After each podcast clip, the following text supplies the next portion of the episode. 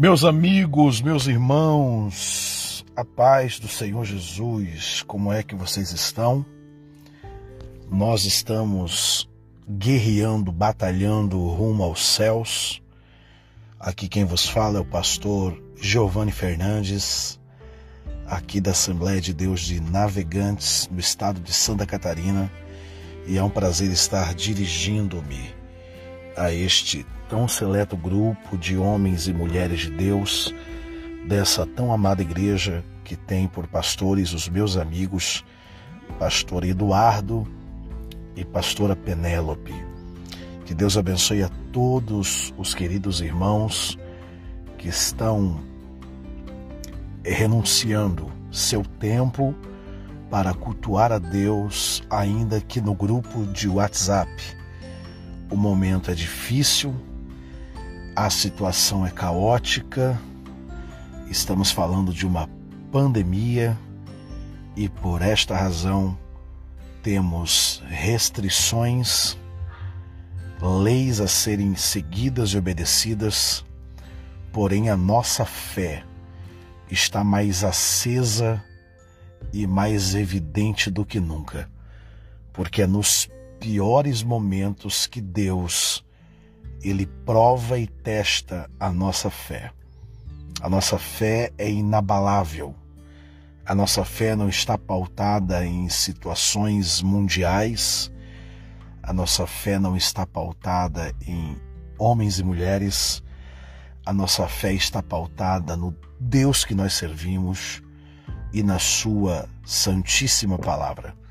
E esta palavra que eu quero ler convosco essa noite que se encontra no segundo livro dos Reis, o capítulo 6 e o versículo 15. Segundo Reis, capítulo 6, versículo 15. Quando falamos dos reis, falamos dos livros históricos de Israel. O livro dos reis trata a respeito das histórias dos reis de Israel e também trata de uma classe de homens, conhecido como profetas, que eram verdadeiras bocas de Deus na terra, usado para exortar, consolar e edificar. Segundo o livro dos Reis, capítulo 6, versículo 15, nos diz assim: E o servo do homem de Deus se levantou muito cedo e saiu e eis que um exército tinha cercado a cidade com cavalos e carros.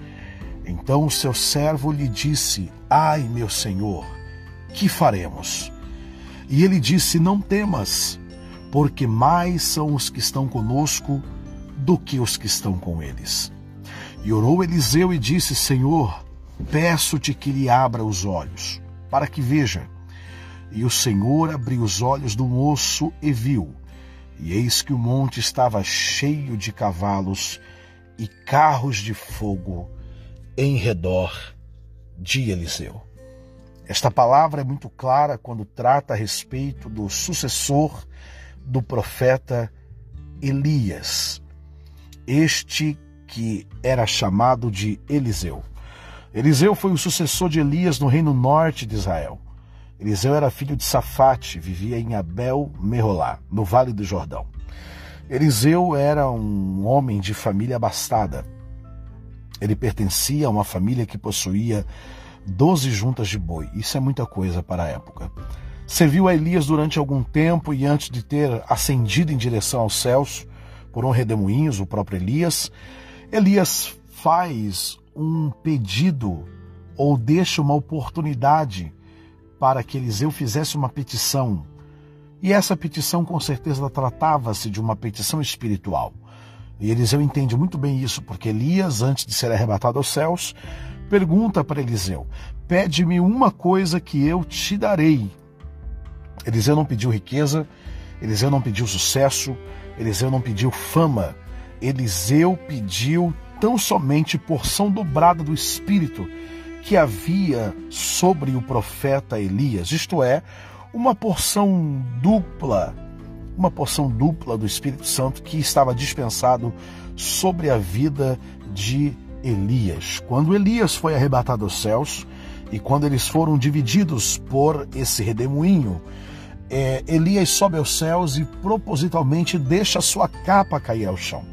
Eliseu vai até a capa e toma esta capa. E nesse cenário profético é liberado e dispensado sobre Eliseu uma porção dobrada do espírito que havia sobre Elias, como ele havia assim pedido. E essa porção foi tão dobrada, mas tão dobrada, que através dessa porção espiritual, Eliseu, em 2 Reis capítulo 2, versículo 14, diz que ele abriu as águas do Jordão com a capa deixada por Elias. Em 2 Reis capítulo 2, 19 ao 22, ele transforma uma fonte de água má em água potável utilizando sal. Em 2 Reis capítulo 2, do versículo 23 ao 24, ele estava subindo uma montanha e 42 rapazes zombavam da sua calvície. Ele levanta a mão para o céu e pede a Deus por justiça. Deus envia então duas ursas que matam e despedaçam esses 42 rapazes. Em 2 Reis, capítulo 4, do versículo 1 ao 7, ele multiplica o óleo de uma viúva e ele profetiza um nascimento de, uma, de um menino na vida da sunamita. Em 2 Reis, capítulo 4, versículo 8 ao 37. Esse menino morre, a mulher vai até o profeta para reivindicar, porque era uma promessa de Deus. O profeta vem até sua casa, encontra o cadáver do menino, se coloca sobre o cadáver do menino, ministra vida sobre ele e o menino é ressuscitado e o nome do Senhor é glorificado. Segundo Reis capítulo 4, versículo 42 ao 44, ele alimenta cem homens com vinte pães e algumas espigas escondidos em uma caverna. Segundo Reis capítulo 5, do versículo 1 ao 19, o tão conhecido Namã, o chefe do exército, general da Síria, é acometido de uma doença mortal chamada lepra. E ele tentava esconder essa lepra por causa do seu cargo, que estava em um nível elevado. A Bíblia diz que uma das suas escravas pensa alto e fala consigo mesma: Ah, se o meu Senhor soubesse que lá em Samaria tem um profeta e tudo que esse profeta fala se cumpre. Então Naamã vai até Samaria com a sua comitiva real. E quando ele chega na porta do profeta, ele não é recebido pelo profeta, ele é recebido pelo moço do profeta Geazi, que vem até ele e diz: O profeta não irá lhe receber. Porém, o profeta ordenou com que você mergulhasse sete vezes no Rio Jordão, porque você vai ser curado da sua lepra. Aleluia! E assim aconteceu. Segundo Reis capítulo 6, a partir do primeiro versículo diz que os rapazes da escola de profetas estavam se sentindo apertados, desconfortáveis, porque os discípulos aumentavam de sobremaneira, então vieram até Eliseu e pediram para que ele fosse com eles junto ao Rio Jordão para lavrar madeira. E um dos rapazes não percebeu que o ferro do machado, o ferro se afrouxa do cabo, escapa do cabo e afunda nas águas escuras do Jordão. Ele começa a chorar porque o machado não era dele, era emprestado. O profeta chega até ele e pergunta o ocorrido e o moço responde: Não era meu, era emprestado, meu senhor. Eliseu tão somente joga o cabo velho fora, lavra um pedaço de madeira nova jogas nas águas do Jordão. Deus se agrada desse ato profético. Deus fica de pé no trono. A mão de Deus vai lá no fundo do rio, onde o ferro afundou, e traz novamente a superfície, faz encaixar no cabo novo, traz até a margem. E o moço recebe a ferramenta que foi perdida, ela foi restituída e o nome do Senhor foi glorificado. Perceba bem que a fama do ministério do profeta Eliseu não era apenas local. Engana-se quem pode se esconder de Deus. Engana-se quem pode se esconder do chamado do Senhor. Engana-se quem pode se esconder do ministério ao qual Deus já o designou. Quando você foi gerado no mundo espiritual, quando você aceitou a Jesus como seu único e suficiente Salvador. A Bíblia diz que Deus começa a revelar mistérios do rei Benadad, que era o rei da Síria, ao profeta Eliseu. O rei Benadad por várias vezes tentava emboscadas contra o povo de Deus. E a Bíblia diz que cada vez que Israel ia passar por um respectivo caminho, Benadad estava lá com emboscadas e Israel era saqueado. Israel não aguentava mais, estavam cansados dos saques. E eles vêm falar com Deus e Deus responde a Eliseu e Eliseu vem até o rei Jorão, que era o rei de Samaria da época, e diz o seguinte: diga para o meu povo não estar em tal local, não, não estar em tal estrada, porque o inimigo estará lá. E assim era ocorrido. A Bíblia diz: crede nos meus profetas e prosperareis. É melhor você acreditar num profeta do que numa previsão humana, não desmerecendo as profissões, não desmerecendo estudos das pessoas formadas, especializadas em respectivos assuntos. Porém, o ser humano é suscetível a falhas, a errar. Agora, quando Deus usa um profeta, não profeta de barriga cheia, não o profeta que teve uma visagem, não, profeta de Deus. Quando o profeta é usado por Deus, pode esperar. Eu sou testemunha viva daquilo que Deus tem feito na minha vida. Eu creio em profecia, eu sou fruto dela. Inclusive, o vosso pastor, o pastor Eduardo, profetizou muitas vezes em nossas vidas e tudo que esse homem de Deus profetizou em nossas vidas está já se cumpriu algumas coisas, está se cumprindo até o dia atual para a honra e glória do nome do Senhor Jesus. Acredite quando Deus fala com você. Acredite quando Deus usa alguém para liberar uma palavra sobre a tua vida. Acredite, tome posse disso em nome de Jesus Cristo. A Bíblia diz então que o rei Benadad, que era o rei do inimigo, o rei da Síria, ficou irado e ele marca uma reunião com os seus servos. E quando ele marca essa reunião com os seus servos, ele começa a pressioná-los. Ao espia entre nós, dizia ele, ao informante entre nós. Quem é que está levando informações nossas perante o rei Jorão, o rei de Samaria, o rei de Israel? Quem é que está revelando nossos segredos, nossas emboscadas? Alguém em sã consciência levanta a mão e diz: Ó oh, rei, meu senhor, o problema não está aqui, o problema está em Israel.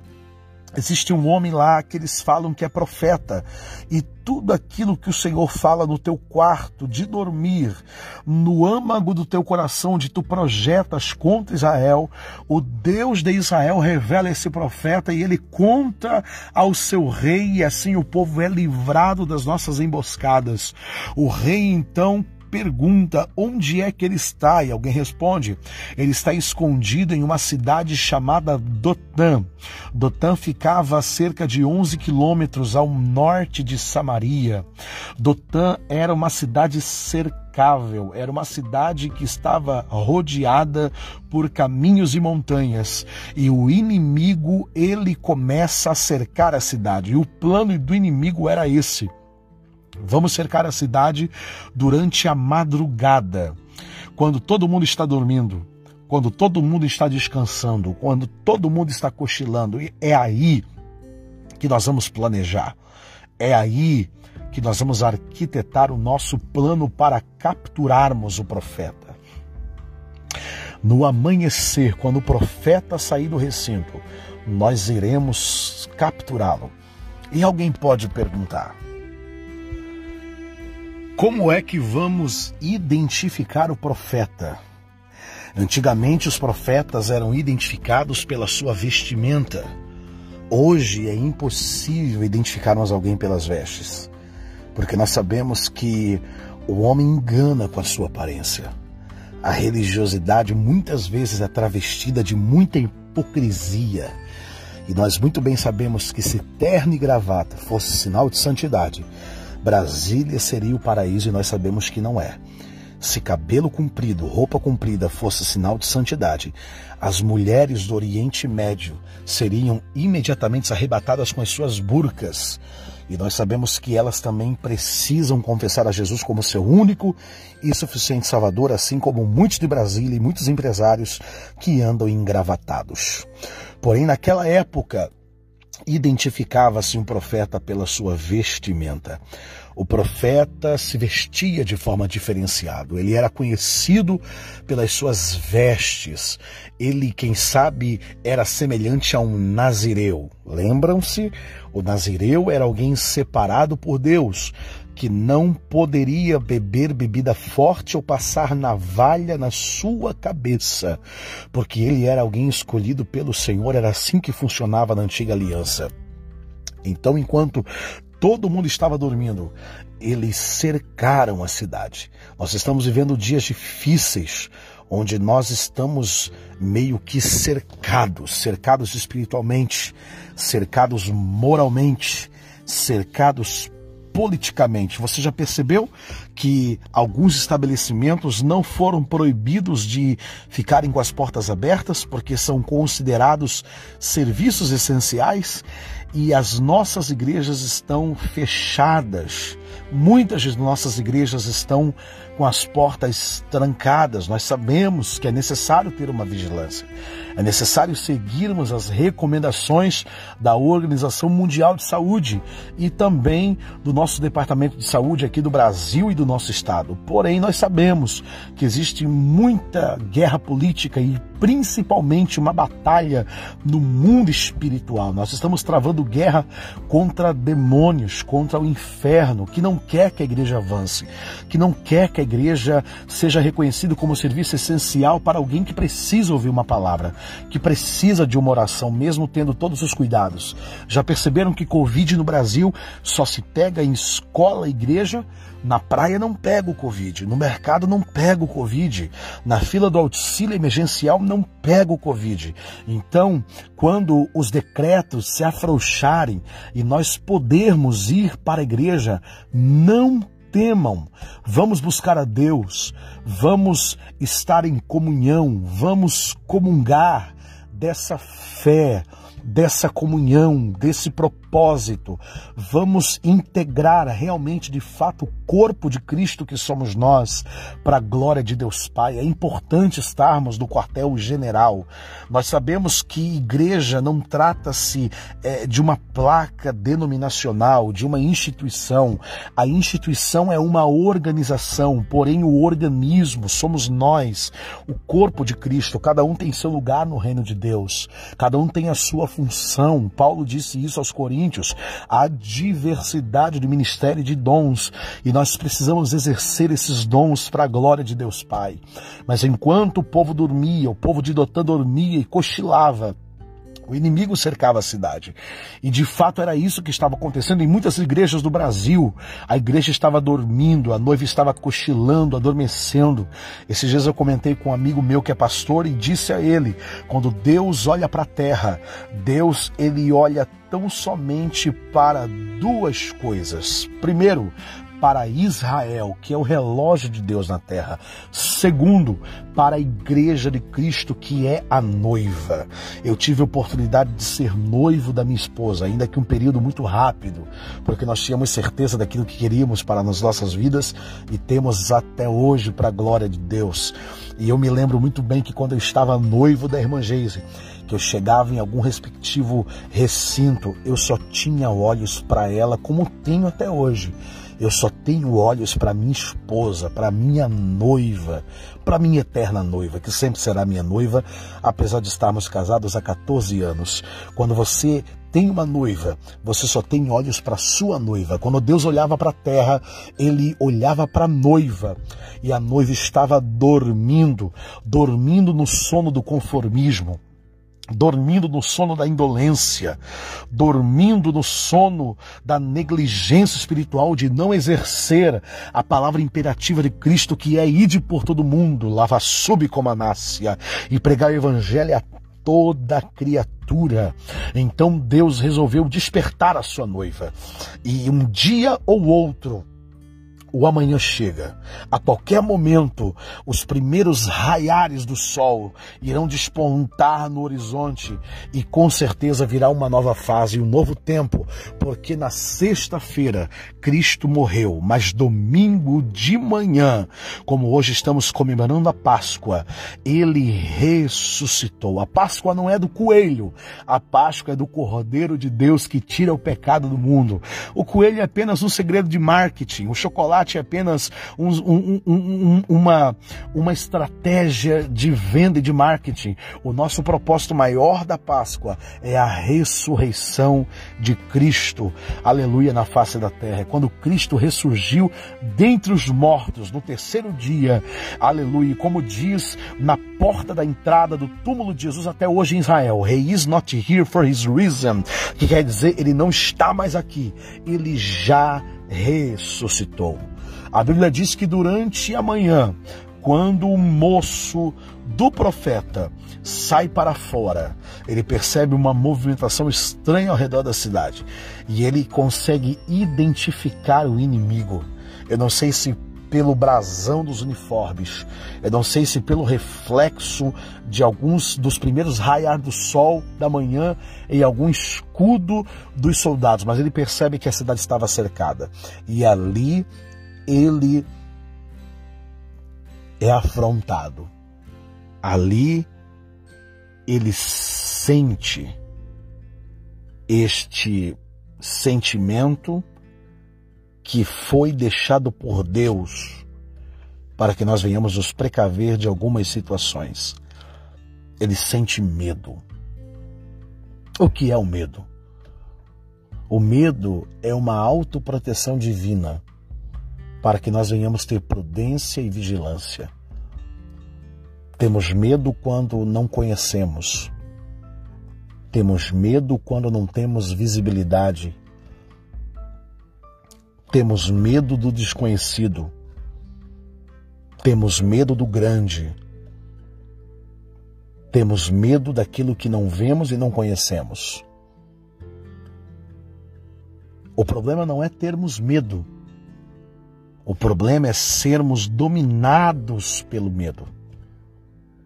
E quando o homem é dominado pelo medo, e eu consigo ver o medo já nos primeiros segundos de nascimento, quando a criança sai do ventre da sua mãe, que a criança começa a chorar.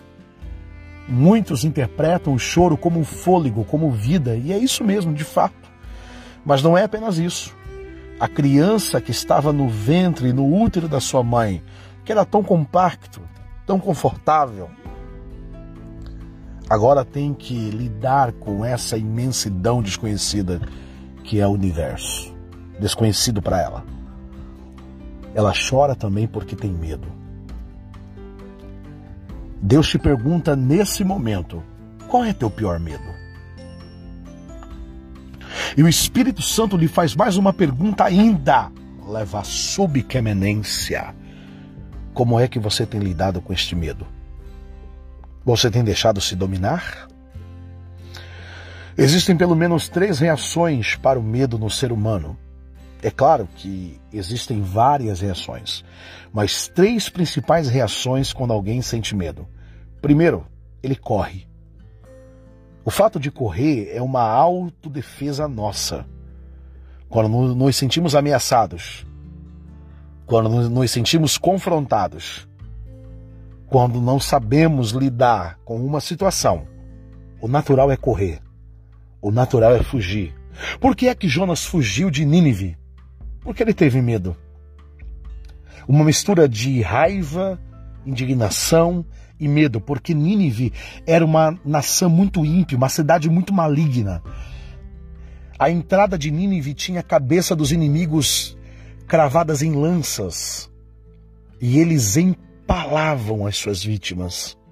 Procure o significado da palavra empalar você vai entender o porquê é que Jonas fugiu. Ele não fugiu porque ele era covarde, ele não fugiu porque ele foi negligente. Ele fugiu porque, além de ter medo, ele ficou indignado. Então ele correu, ele fugiu para Tarsis. Deus teve que enviar um grande peixe e levá-lo de volta para Nínive. Segundo, as pessoas paralisam quando sentem medo, congelam, seus sentidos somem, desaparecem as pernas tremem. Há um desconforto e um tremor nas mãos. Soa frio, tem calafrios. Terceiro, quando você sente medo. É raro, mas acontece. A pessoa é tomada de uma coragem sobrenatural e ela vai para cima e ela enfrenta. Quando o moço vem para dentro do recinto, olha para o profeta Eliseu e diz: Foi muito bom te conhecer, foi um prazer estar contigo, mas nós estamos cercados, acabou e nós vamos morrer. Eliseu olhou para ele e disse essa palavra que eu tenho que falar para você. Não tenha medo. Não tenha medo. Maior é o que está conosco do que o que está lá fora. A mão de Eliseu se levanta aos céus. E a mão dele não é direcionada aos inimigos como nós sempre fazemos. Essa oração de guerra, de batalha espiritual, de decreto, eu creio nisso. Estenda as mãos de direção à sua casa, estenda a mão no local da sua enfermidade. A Bíblia fala de imposição de mãos. Só que as mãos de Eliseu não são direcionadas ao inimigo que estava cercando a cidade. A mão de Eliseu vai para os olhos do moço. E só para contextualizar, eu penso que Eliseu disse assim: Senhor, envia aqui um oftalmologista divino. Arranca as cataratas da incredulidade dos olhos do moço. Envia aqui, Senhor, um colírio celestial para que onde todo mundo está vendo morte, ele veja vida. Para que onde todo mundo está olhando divórcio, ele veja um novo começo. Para que onde todo mundo está olhando morte, ele veja restauração e uma nova oportunidade de se erguer, labandaravassaio e se levantar. E foi isto que aconteceu. Eliseu faz uma oração forte. Deus abre os olhos do moço e cega os olhos do inimigo. Então, quando ele olha de novo ao redor da cidade, ele não vê morte, ele não vê coisas ruins, ele vê cavalos, cavaleiros e carruagens de fogo. A Bíblia diz que aos seus anjos dará ordem a teu respeito para te guardar em todos os teus caminhos. Enquanto você me ouve, tem anjos de Deus ao teu lado te guardando. Enquanto você ouve esse áudio, tem anjos de Deus entrando na tua casa. Enquanto você me ouve, tem anjo de Deus, Labandara Súbria, te dando livramento e vitória nesse exato momento, porque isso é bíblico. Receba em nome de Jesus. Deus abre os olhos do moço e cega os inimigos. Muita gente está achando que Deus te esqueceu dessa pandemia. Deus não te esqueceu. Deus te escondeu. E quando o moço vai com o profeta Eliseu até os inimigos, porque Eliseu mostrou para o moço como é que fazia. Eliseu chega na frente dos inimigos, os inimigos totalmente cegos. E Eliseu pergunta aos inimigos: O que é que vocês querem aqui em Dotã? E os inimigos respondem: Estamos procurando um profeta. Eliseu olha para eles e diz: O quê? Me acompanhe que quem vocês estão procurando, eu vou levá-los ao lugar onde vocês irão achá-lo, irão enxergá-lo. Pensa comigo, Eliseu caminhando, o moço atrás os inimigos atrás de Eliseu. E é assim para quem tem fé, é assim para quem não tem medo. É você na frente e o inimigo atrás. É você vencendo e o inimigo lutando contra você. É você conquistando e o inimigo caluniando. É você se levantando e o inimigo caindo. É você de pé e o inimigo lá embaixo. Quando ele chega em Samaria, Deus fala para Eliseu: Vou abrir os olhos deles, para espanto deles, para que eles me conheçam quem eu sou. Deus abre os olhos dos inimigos, eles se desesperam. E agora o rei Jorão chega perto de Eliseu e fala no ouvido de Eliseu: Mato ou não mato? Eliseu responde sabiamente: Se o senhor quer guerra, o senhor mata. Agora, se o senhor quer paz, dê o melhor banquete, ofereça a melhor comida, porque haverá um tempo de paz em Israel. E assim aconteceu. Houve um tempo de paz em Israel, porque o profeta não teve medo. Ei, mesmo com seus defeitos, mesmo com as suas falhas, mesmo com as suas fraquezas, mesmo com as suas necessidades, mesmo com seu pedido de socorro, Deus precisa de você.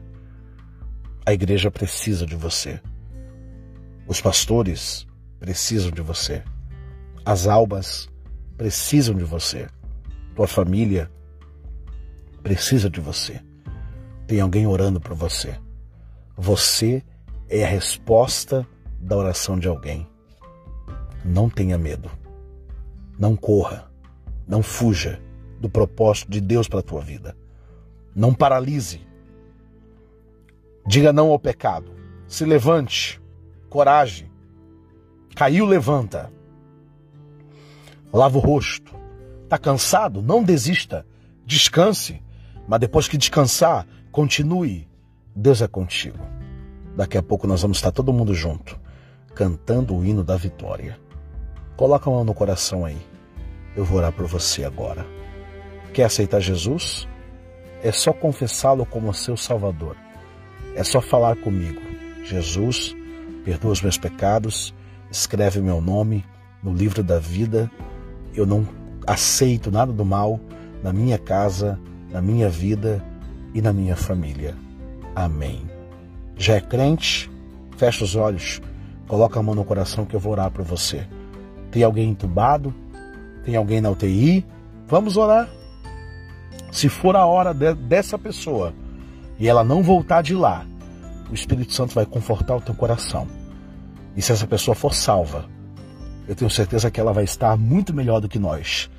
E se não for salva, eu creio que Deus vai dar tempo para ela que se arrependa, para que ela tenha um conserto com Deus, ainda que na mente dela, ou para que Deus leve alguém lá e ore por ela na UTI ou na CTI ou no pronto atendimento e que ela venha aceitar a Jesus. Deus não vai deixar de te responder. O mesmo Deus que nós servimos, que soprou o espírito, o fôlego de vida, o pneuma, nos pulmões de Adão. Aquele mesmo vento que organizou o Vale de Ossos Secos é esse vento que está aqui hoje conosco. É Ele que nos move, Ele que nos traz, Ele que nos levanta. Alabandara saio, Ele que nos revela, é Ele que nos mostra. Vamos orar.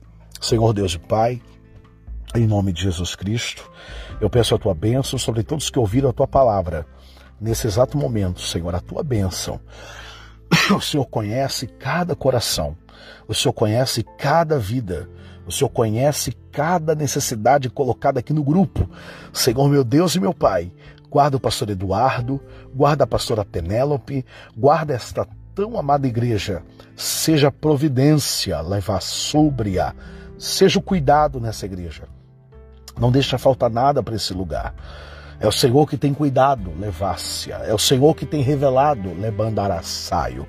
É o Senhor que tem mostrado, rebitstobi, akamanusi, tereprabi, afaio, como no kita, o itereprobi, pleferg, dinice, de canto, nerebe, derece, rebubi, daral e terecomanaciá.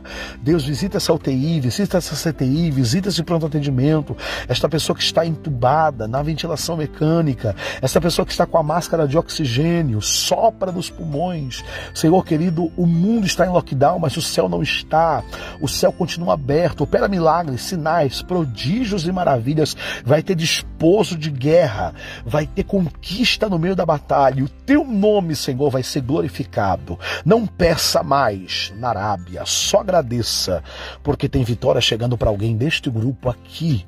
E o teu nome será glorificado e alguém vai testemunhar ainda nesta semana, não porque o pastor Giovanni está pregando, mas porque o Senhor está falando e aquilo que o Senhor fala, o Senhor é fiel e o Senhor cumpre com as suas promessas, em nome de Jesus. Amém. Obrigado a todos, orem por mim, pela minha esposa, que Deus abençoe, pela minha filha. Obrigado a todos. Pastor Eduardo, pastora Penélope, Deus abençoe. Em nome de Jesus. Amém.